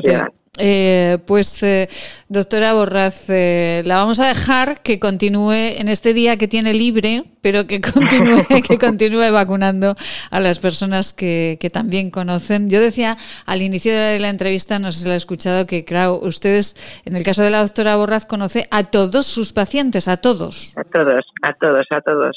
Llevo ya siete años aquí, ya desde la oposición más fija ya, y bueno, pues la medicina rural, bueno, también la urbana, pero la medicina rural es conocerlos de forma más intensa, saber familias, saber todas sus historias, eh, todo lo que te han contado y bueno, pues seguimos aquí y seguiremos estando aquí para que haya todavía medicina rural. Efectivamente. Ay, doctora, doctora, cuando pase todo esto hablaremos intensamente porque de verdad... Eh, yo eh, eh, hablaba con, una compañera suya hace, hace unos días Y yo sé que ustedes están, eh, no, sé, no sé en los pueblos, pero desde luego las ciudades están sufriendo mucho los médicos de atención primaria porque mm, tienen que atendernos por teléfono, porque no pueden vernos, porque, pues porque muchos eh, se enfadan o nos enfadamos cuando no nos atienden. Y esto de la atención primaria, algo de lo que debemos sentirnos muy orgullosos en nuestro país, en estos últimos meses parece que ha habido alguien, alguna mano que ha querido cargársela. Pues mira, Mm, yo sabes desde que hablo contigo que yo soy defensora de la atención primaria, que en estos momentos creo que hay que darnos la importancia que hemos tenido siempre, porque es cierto que la atención primaria siempre ha estado ahí, siempre, no solo en la pandemia, somos quienes tratamos eh, a nuestros pacientes en primera fila, eh, quienes los vemos, quienes los conocemos, quienes estamos con ellos eh, ahora mismo con la pandemia se nos ha dado una cierta relevancia, sobre todo ahora, bueno, con las vacunaciones parece que se nos ha considerado un poco más, pero siempre hemos estado ahí, siempre. Los médicos de atención primaria, eh, tanto rurales como urbanos, como en otros sitios o otras denominaciones, como se quieran llamar, eh, somos el primer escalón. Nos guste o nos guste, pero somos el primer escalón, quienes conocemos a nuestra gente. Y nosotros encantados porque cuando llamamos por teléfono, cuando vamos a, nuestro médico de atención primaria, queremos ver esa cara amiga, a esa cara a la que, bueno, ya no, ya, ya saben ustedes cuando llegamos cómo estamos, porque ya, ya nos oh. ven, ya saben si estamos mejor o peor, o, cómo estamos incluso de ánimo, y nosotros más tranquilos cuando vemos a, nuestro médico de, de siempre. Bueno, las personas mayores, ya para finalizar, las personas mayores cuando les ponen la vacuna, ¿qué dicen? Doctora? Bueno, pues la, inmensa mayoría, por supuesto, unas ganas tremendas y eh, aquí lo que quieren es darte un abrazo. Ya.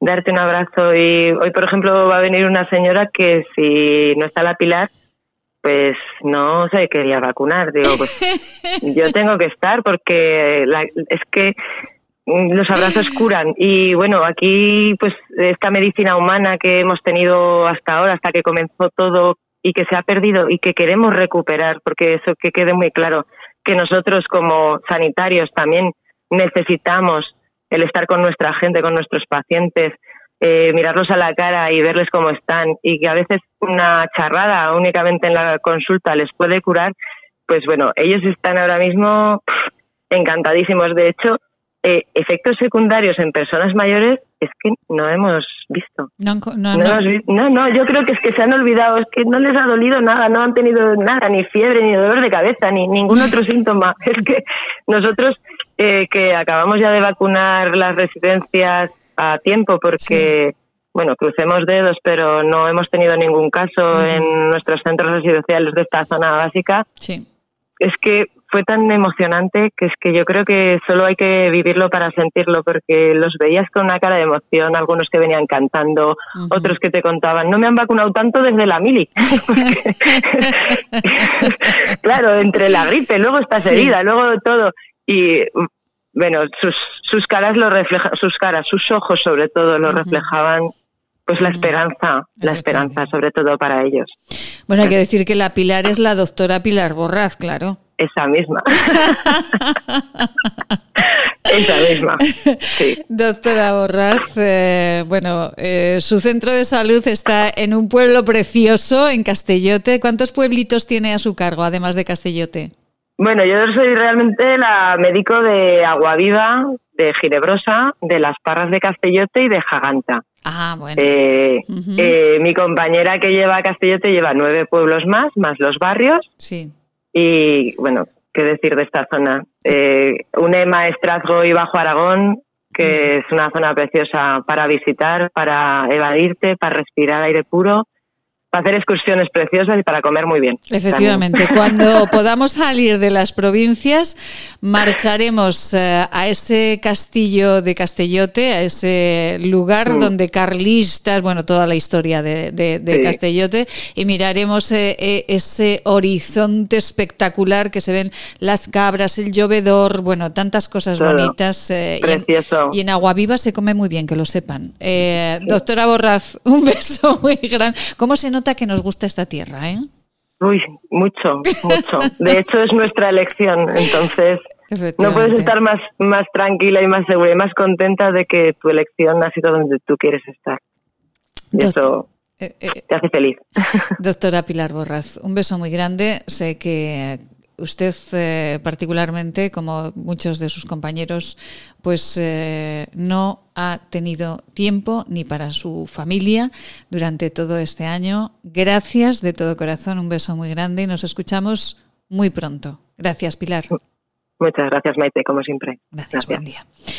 Unos eh, consejos y marchamos, eh, bueno, marchamos a otro lugar fantástico con una visión, una visión que tiene que ser el árbol europeo del año. Vamos a ello.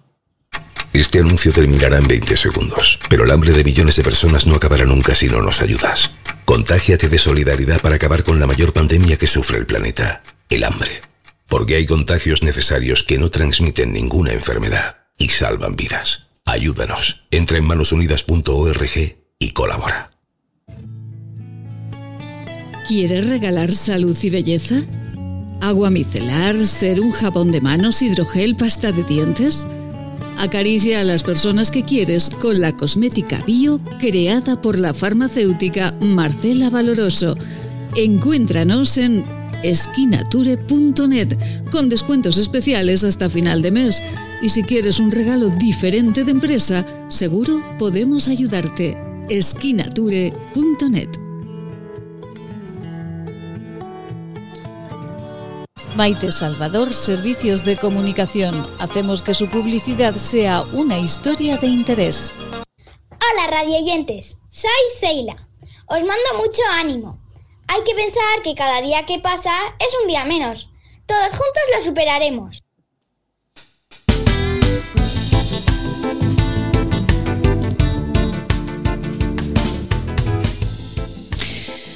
Bueno, bueno, bueno. Hemos escuchado a la consejera, está desconfinada Zaragoza, Alcañiz y Teruel siguen confinaditas, eh, pero Alcañiz con eh, muchísimos... Eh, muchísimos buenos pronósticos. Las provincias todavía están cerraditas, así que no coja usted el coche este fin de semana si vive en Zaragoza y pretenda irse al Mudévar, que no se puede. Que no se puede, Eliseo, que no se puede. Hombre, por favor.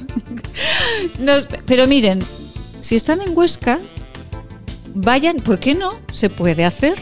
Váyanse ustedes a ver una carrasca preciosa. Que nos van ganando los rusos. Esto se soluciona rápidamente. Clara Vos, muy buenos días. Buenos días, ¿qué tal estáis? Muy bien. Encantados de saludar a Clara Vos, gerente de la Asociación para la Promoción Turística del Somontano, y, eh, y, encantados de hablar de esa carrasca de Lecina. Pero cómo, vamos a ver, ¿cómo que los rusos nos están, se nos están acercando? ¿Esto qué es? Estos rusos nos están dando, nos están dando un par de días bastante malos, ¿eh? Ay, ay, bueno, tenemos que seguir. Hay que tener en cuenta, por otro lado, que claro, que son 100 millones de personas más que, en España. Ya, es un detalle importante, sí. Es un detalle. pero no pasa nada. Nosotros lo vamos a conseguir y lo importante es que todos vayamos hasta el final, vamos a por todas. Vamos a recordar a los oyentes, lo saben perfectamente, pero vamos a recordarles que está Carrasca de Lecina, eh, todos queremos que sea el árbol europeo del año, que hay otras opciones eh, en toda Europa para, para eh, como candidatas, pero que nosotros podemos ayudar votando de una forma muy sencillita, ahora que estamos todo el día en el ordenador, pues votando, haciendo que nuestros niños voten. ¿Cómo podemos hacerlo, Clara? Compartiendo también, un poco pidiendo ¿no? a todos nuestros amigos, contactos que voten. Es muy sencillo. Pueden entrar o bien a través de la web de carrascadelecina.com donde hay acceso directo a la votación y también pueden ver los diferentes vídeos que se van haciendo, todas las cosas que estamos haciendo, o si no en treeofyear.org, donde tienen que votar. Ahí hay que votar a dos árboles. No te deja votar solamente a uno, entonces hay que votar a dos. Por favor, no votéis a los rusos. Exacto, eso iba a decir un poquito de estrategia, un poquito de estrategia. Sí, por favor. Y luego hay que confirmar en el mail que eso también es importante. Si no confirmamos, el voto no, no se hace efectivo. Bueno, pues eh, yo ya estoy carrasca. Bueno, yo ya he votado eh, a través de, compartir, sí, pues eh, me compartieron un dibujo de una niña maravillosa y entonces a partir de, de, ese dibujo, pues bueno, pues yo fui y voté, me mandaron al correo electrónico, confirmé y ahí está, está mi voto. Porque ustedes han implicado a todos los escolares, ¿no? De Huesca o a muchos. Pues sí, eso ha sido una de las cosas más, más bonitas, la verdad, porque mm, nos estamos dando cuenta que decías de, ir a ver a la carrasca, que están subiendo muchísimas familias y son esos niños los que están pidiendo ir a, ir a verla. Y bueno, han hecho unos dibujos muy chulos, no solamente el dibujo, sino el cartel en sí, porque había lemas de, de todo tipo animando a votar. Eh, pues yo que sé, tengo aquí uno delante, por ejemplo, del Colegio San Vicente de Paul, que dice, si piensas que soy la mejor, dame el voto ganador. Me encanta. sí, sí, no, hay, hay algunos, pero, pero increíbles, muy chulos, muy chulos. Y, y, entonces, pues eso nos, nos, ha ayudado mucho porque ellos han, han animado mucho a todos los, los, padres, familiares, lo que decías y luego porque, porque están muy involucrados también en la votación, están ahí siguiendo las votaciones y hemos estado primeros hasta, bueno, anoche fue cuando nos, nos superaron los rusos, ahora están 700 votos por encima, pero, pero vamos, no, no, no vamos a arreglar. No, no, no. Yo creo que todos vamos a estar ahí. No, no, no, no, no, no vamos a arreglar porque los rusos serán más en cantidad, de momento de momento, de momento. Pero la calidad ostense, la calidad aragonesa va a hacer que suba el número de votos y que, y que vayamos para allá. ¿Hasta qué día tenemos de tiempo, Clara? Hasta el 28 y encima el lunes que viene se pone a ciegas. Se borran todos los votos y no vemos quién va ganando solo lo ve la organización. Entonces eso ya sí que pues va a ser cuando tenemos que echar el resto, porque ahora más o menos pues decimos, venga, van 700 por encima, tal, pero entonces ya no sabremos nada. entonces tendremos que, darlo todo. Pues eh, hay que darlo todo, hay que votar a dos árboles, un poquito de estrategia. Esto no es ser malos, simplemente es tener un poquito de estrategia. Y como hay que votar a dos, votemos a nuestra carrasca y votemos pues a los italianos, que son gente muy simpática, por ejemplo.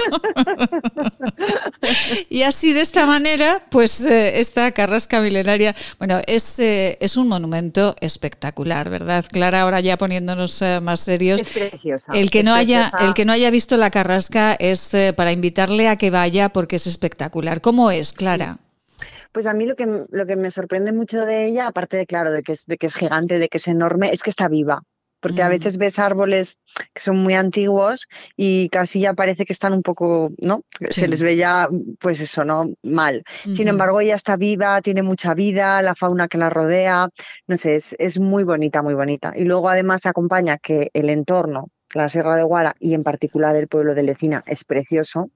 Y, y, también, pues bueno, ¿no? Como no nos podemos olvidar también de sus habitantes que están viviendo una ilusión una ilusión pues, pues muy grande, porque al final es que su carrasca, la de ellos, está en Europa y están hablando de ellos en informativos todos los días, en la radio, bueno, todos los medios que estoy dándole repercusión, la gente que va allí a verla y, a ver, ¿y cómo van? Y yo he votado con tres mails. entonces, ellos están viviendo un momento muy, muy bonito, que vamos a ganar. Pero claro que sí, claro habrá merecido la pena. Habrá merecido la pena. Bueno, eh, no sé si fue hace dos años, eh, el Chopo cabecero, un chopo cabecero de Teruel, fue el árbol europeo del año y, ¿por qué no? Esta carrasca milenaria, eh, imponente encina en la Sierra de Guara, en Huesca, eh, ¿por qué no? Eh, el árbol europeo del año.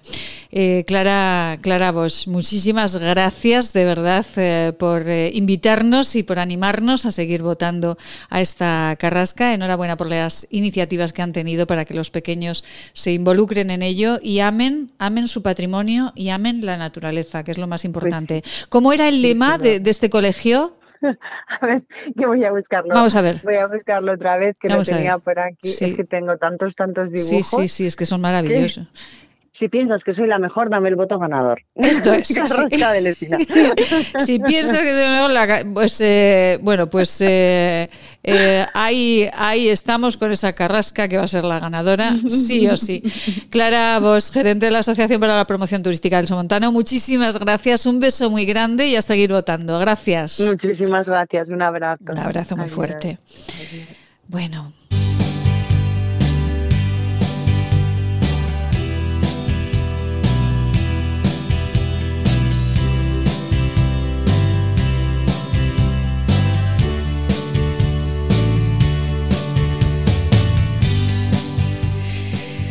Hay buenas noticias que les vamos a contando.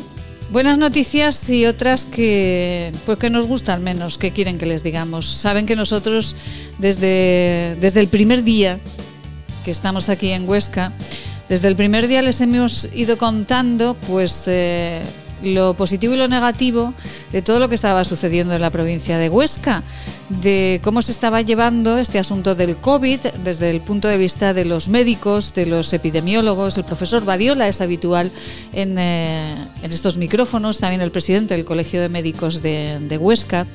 Y ambos, y ahí está nuestro iVox para, para decirlo, ambos en muchísimas ocasiones han dicho que no entendían muy bien por qué se cerraban o por qué no se abrían las estaciones de esquí.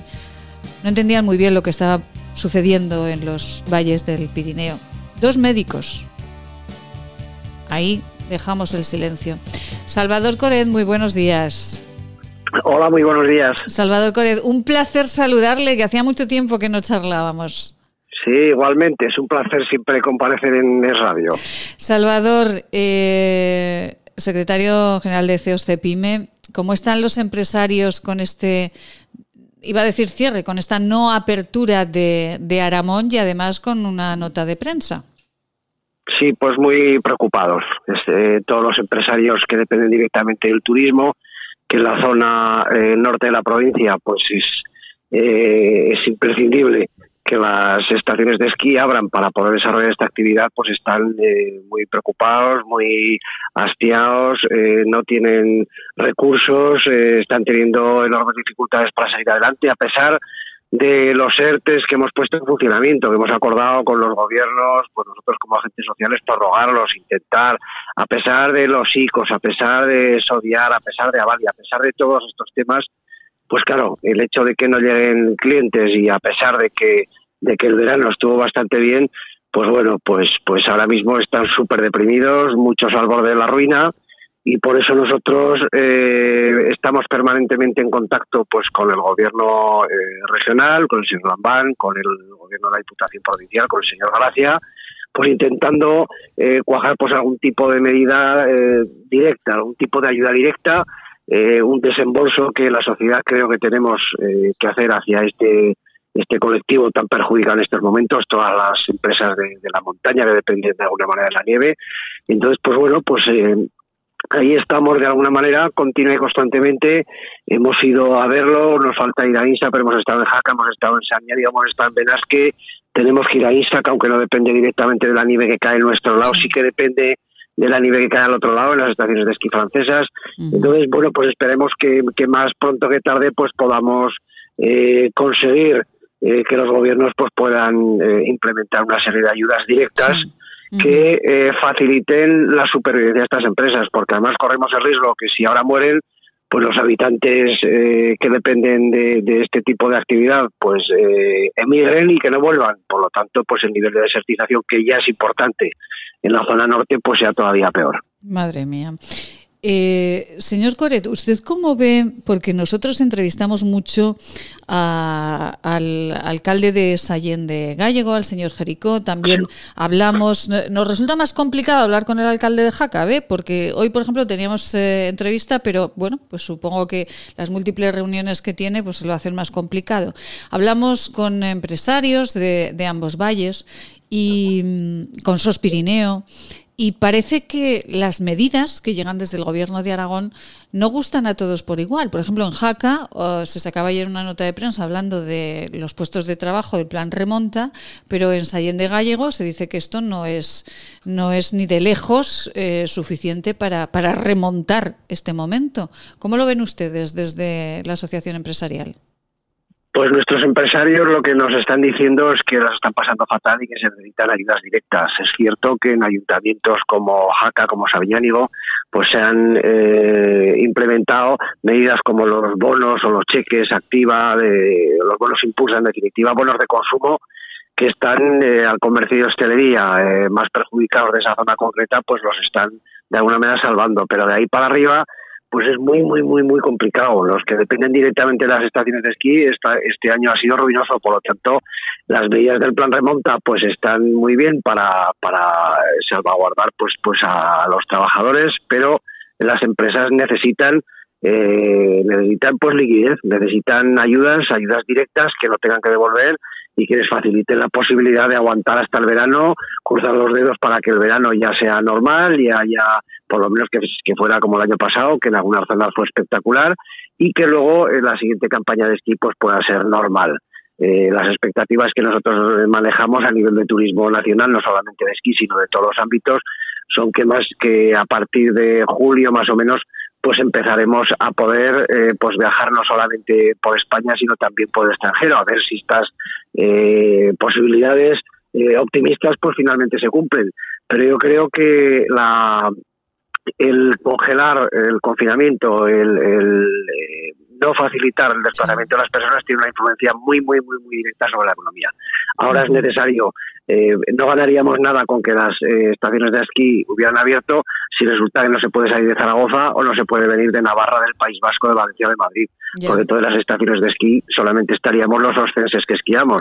Y con eso, pues obviamente no se cubren ni los gastos ni de lejos de lo que es la apertura de las estaciones. Entonces de eso hay que ser plenamente conscientes, no pivotar todo el, la culpabilidad sobre Aramón o sobre el gobierno de Aragón o sobre Ibercaja, sino tener bien claro que aunque se hubiera abierto, aunque se hubiera afrontado esas pérdidas, las estaciones de esquí no hubieran registrado los llenos de otros años, porque al no poder viajar desde Zaragoza, desde Valencia, desde Madrid, desde País Vasco, Navarra, pues no hubiéramos obtenido el lleno de las estaciones, que es lo que facilita el movimiento económico. Sí, pero claro, algo sí que eh, se hubiese aliviado, ¿no? Porque eh, los ostenses sí que pueden eh, ir a, esquiar y, bueno, pues a algunas plazas hoteleras o los restaurantes, por ejemplo, sí que hubiesen podido aliviarse un poco, ¿no? Efectivamente, el, alivio hubiera sido un poco, pero yo creo que claramente insuficiente. El, el problema de confinamiento y en el momento en que no hay eh, una masa crítica para, para rentabilizar, entre comillas, pues todo, pues es que a lo mejor, claro, un restaurante para, para vender tres cortados, pues no abre. Eh, y, claro, a lo mejor con los de Huesca, pues venden de tres, diez pero resulta que si eh, vienen los de fuera, pues tiene un menú, tiene una posibilidad de servicio muchísimo mayor. Se necesita que haya gente, si no hay gente es imposible. Imposible. Señor Coret, eh, para finalizar, eh, desde CEOs de PYME, yo sé que no tienen una, pues, pues, pues, una bola, ¿verdad?, que de, cristal en la que podamos adivinar cuál es el futuro, pero ¿cómo lo ven a corto medio plazo a nivel empresarial? A nivel empresarial depende, la provincia de Huesca es muy variada, entonces en estos momentos la provincia de Huesca en el sector, por ejemplo, agroalimentario, industria, eh, subsectores del comercio, pues la verdad es que está yendo bien o incluso muy bien. Eh, pues este año ha habido, este año pasado me refiero, pues ha habido buenas cosechas. Entonces quiero decir, la provincia en general eh, mantiene unas expectativas buenas de tal manera que en el momento en que esta crisis coyuntural, insisto la palabra coyuntural, que en el momento en que en que se solvente pues con las vacunas y estemos todos ya pues bastante normales, pues lo más probable es que la economía crezca a ritmos muy buenos.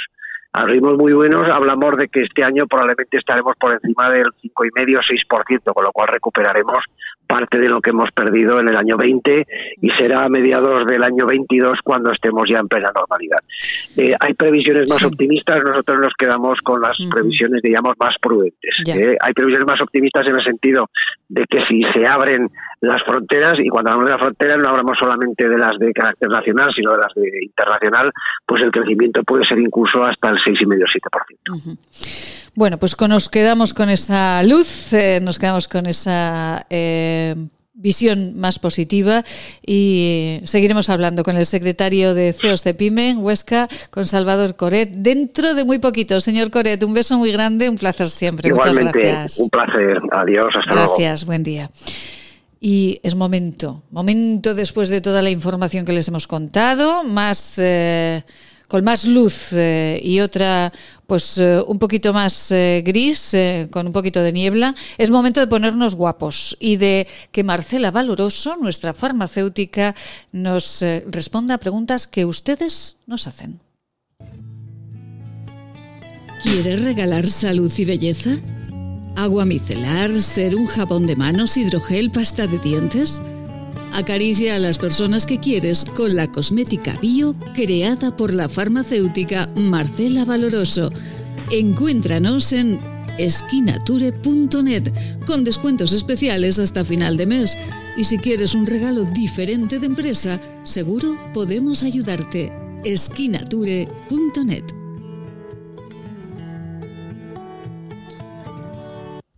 Pues sí, señores, 696-003-710 y ahí eh, que nuestra amiga Nuria nos dejó una pregunta para, para Marcela. Marcela Valoroso, muy buenos días. Muy buenos días, Maite. Marcela, eh, hoy tenemos eh, un día entre luces y sombras con todas las noticias que nos llegan, pero siempre tenemos mucha luz con nuestra cosmética bio, con Elixium de Skinature. Marcela, bueno, Estamos hablando estos días de la piel y por qué nos preguntamos muchos por qué la piel de la cara es mucho más sensible y se nos arruga más que la del resto del cuerpo o es una sensación.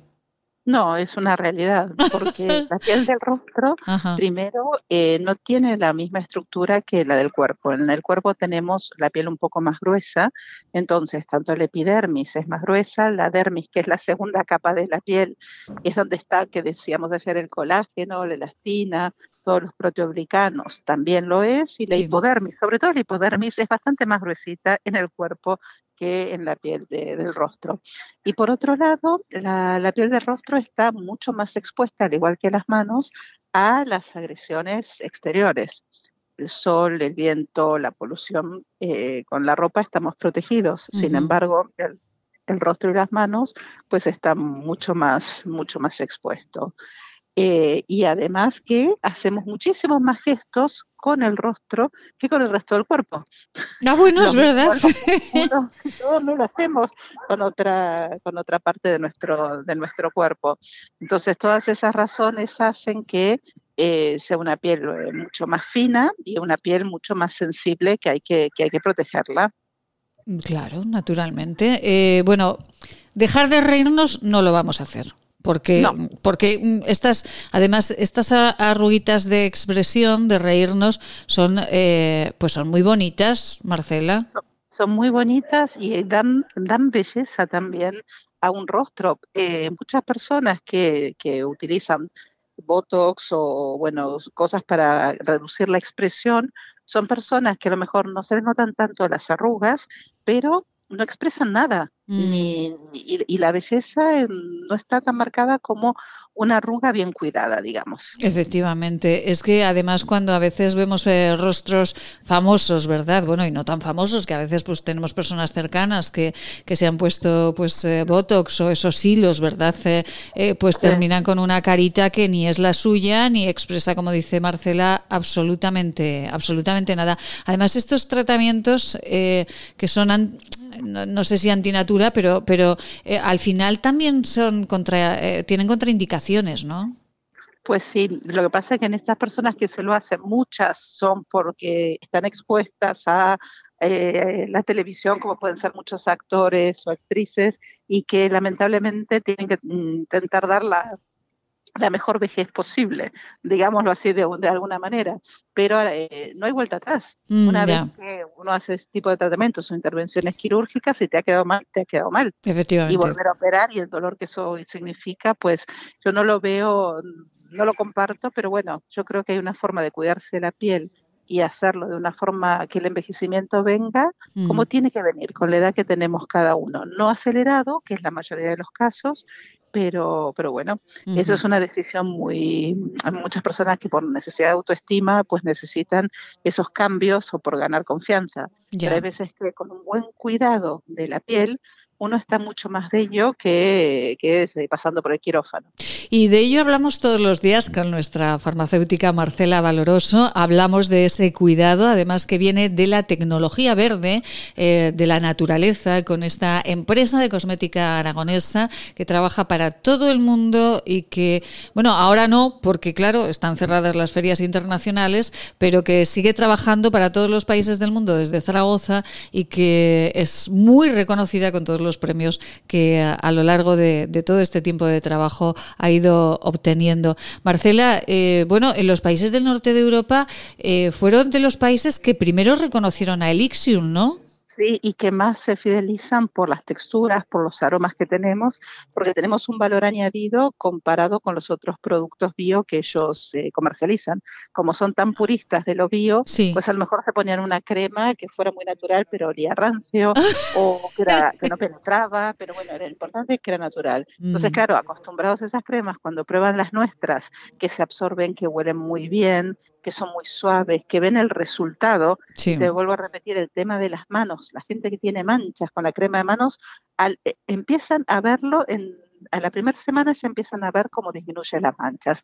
Y yo siempre los invito a que se saquen una foto del antes y que vayan mirando semana a semana cómo la piel mejora, pero de una forma objetiva y se lo dicen también las amigas de ahí cómo estás. En, las manos es impresionante como, nuestra crema de manos se atenúa o quita en algunos casos las manchas. Qué bueno, por favor. Eh, bueno, pues hoy vamos a destacar esa crema de manos de, de Lixion y les invitamos también a hacer ese ejercicio que nos dice Marcela. Nos eh, compramos la, la, crema en nuestra farmacia o en la página de skinature.net con cada kilo, skinature.net. Nos la llevan a casa, nos la aplicamos, hacemos esa foto y a, ver en unas semanas cómo van esas, esas manchitas que, bueno, pues eh, por edad van saliendo en la piel. A lo mejor tiene que ver eh, eh, que uno de los ingredientes que tiene esta crema de manos de Lixium, que la podemos combinar con el jabón de manos y con el hidrogel, que también tiene Marcela, que también tiene Lixium, a lo mejor esta pregunta de, de Nuria, que nos escribe al 696-003-710, tiene que ver. Nuria pregunta, pregunta por la de caracol, ¿cuál es su función y por qué Elixium la utiliza en todos los productos? Pues sí, sí que tiene que ver y usted sabe mucho eh, por qué es la baba de caracol la responsable de la actividad antimanchas. La baba de caracol es naturalmente rica en colágeno, elastina, en ácido glicólico, en ácido hialurónico y es la que es responsable de ir aclarando la mancha de adentro hacia afuera. Entonces, eh, vamos a ver con el ácido glicólico, naturalmente es un componente natural de la baba de caracol, cómo vamos a ir aclarando la mancha en superficie, pero a su vez en profundidad, reorganizando ese melanocito para que la mancha se atenúe o en algunos casos desaparezca. Y eh, bueno, Marcela, ¿por qué le dio por la baba de caracol esto? Yo creo que se lo he preguntado alguna vez, pero a lo mejor algún oyente no lo sabe. Pues porque estaba buscando un producto bio que fuese eficaz entonces es clave buscar ingredientes que den el resultado para las arrugas, para las manchas, para la regeneración y buscando, buscando, buscando ingredientes, pues tenía uno enfrente del que había investigado unos años atrás, que era la baba de caracol. El objetivo era hacerlo bio, el objetivo era el método de extracción sin, con el respeto absoluto del animal, el método de conservación sin añadirle ningún tipo de conservantes artificiales. Entonces, bueno, fue todo un desafío que, nos llevó mucho tiempo y que poco a poco lo fuimos consiguiendo. Bueno, y ahí están todos los productos de la gama Elixium, que todos llevan baba de caracol, ¿no? Toda la gama Elixium lleva baba de caracol, chayota eh, que es el componente principal de, la gama. Y ahí tienen que si se aplican la cremita de manos, esas manchitas que salen por la edad van desapareciendo, además de mantenerlas eh, higienizadas, higienizadas, porque también tiene plata coloidal, que eso pues es un antibiótico natural. Marcela, pues hoy recomendamos la crema de manos, ¿no? Mm, ciegamente recomendamos la crema de manos que se animen a probarla porque es un producto que no solamente van a utilizar, sino que también van a aconsejar a los mejores amigos. Efectivamente, la aplicas y ya puedes teclear en el ordenador porque se absorbe rápidamente. Rápidamente. Marcela Valoroso, un beso muy grande a todo el equipo de Lixion y nos escuchamos mañana. Un besito muy grande, feliz día. Un abrazo para todos, feliz día. Gracias.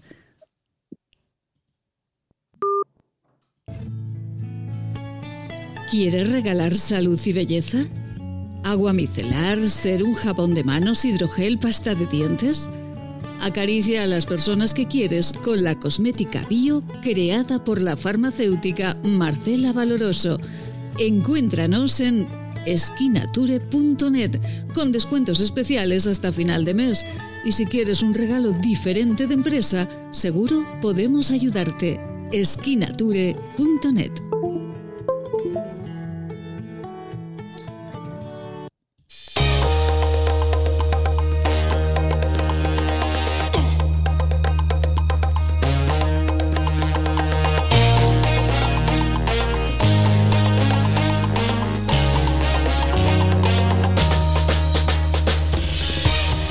Ay, ay, ay. Y ahora, con todos ustedes eh, en el escenario, Mariló Moreno. Mariló, muy buenos días. Muy buenos días, Maite. ¿Qué tal estamos? Bueno, pues es que se ha dado cuenta de que le hemos puesto una música de película americana de policías, una música para salir al escenario rompiendo el telón. ¿Qué le parece? Me parece genial.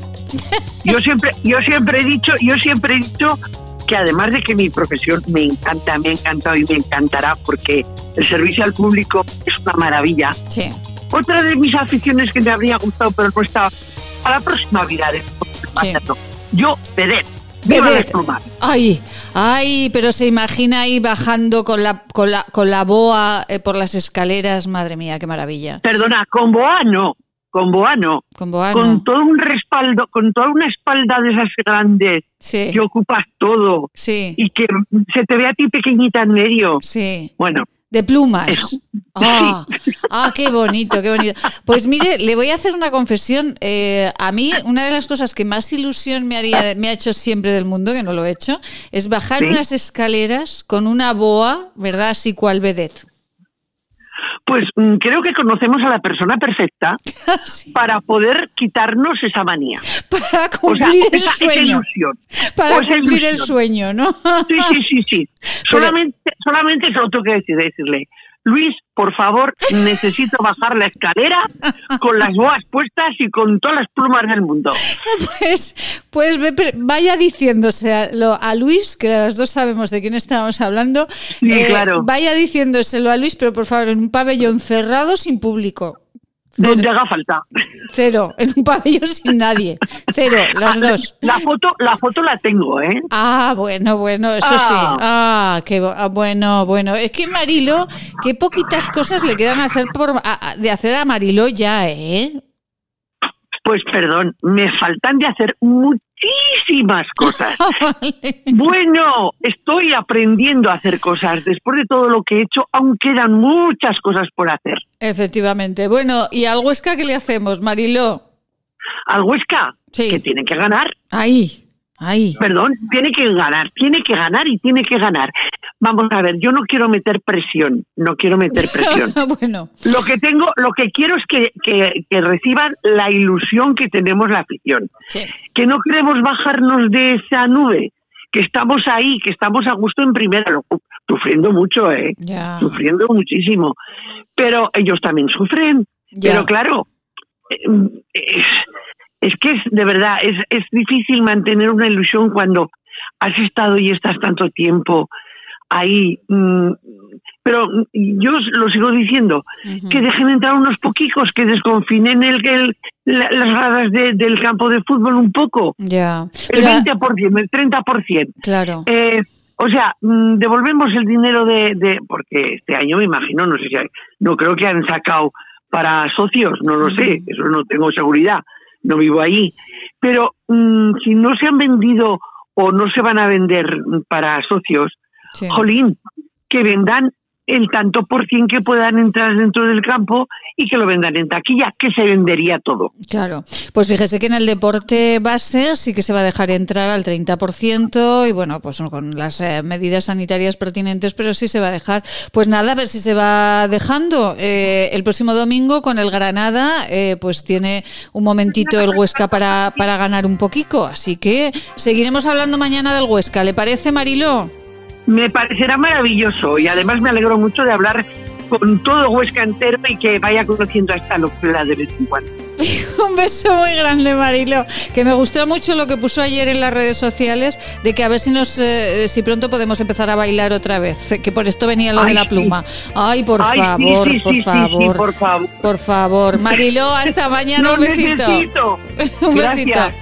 Ay, Dios mío, nosotros nos, vamos ya, ¿verdad, Eliseo? Ya nos vamos, Eliseo. Pero si llevamos una mañanita, pero si no hemos hecho nada. Pero ya, ya de ya. Eliseo Javier Asosamper en la gestión de contenidos.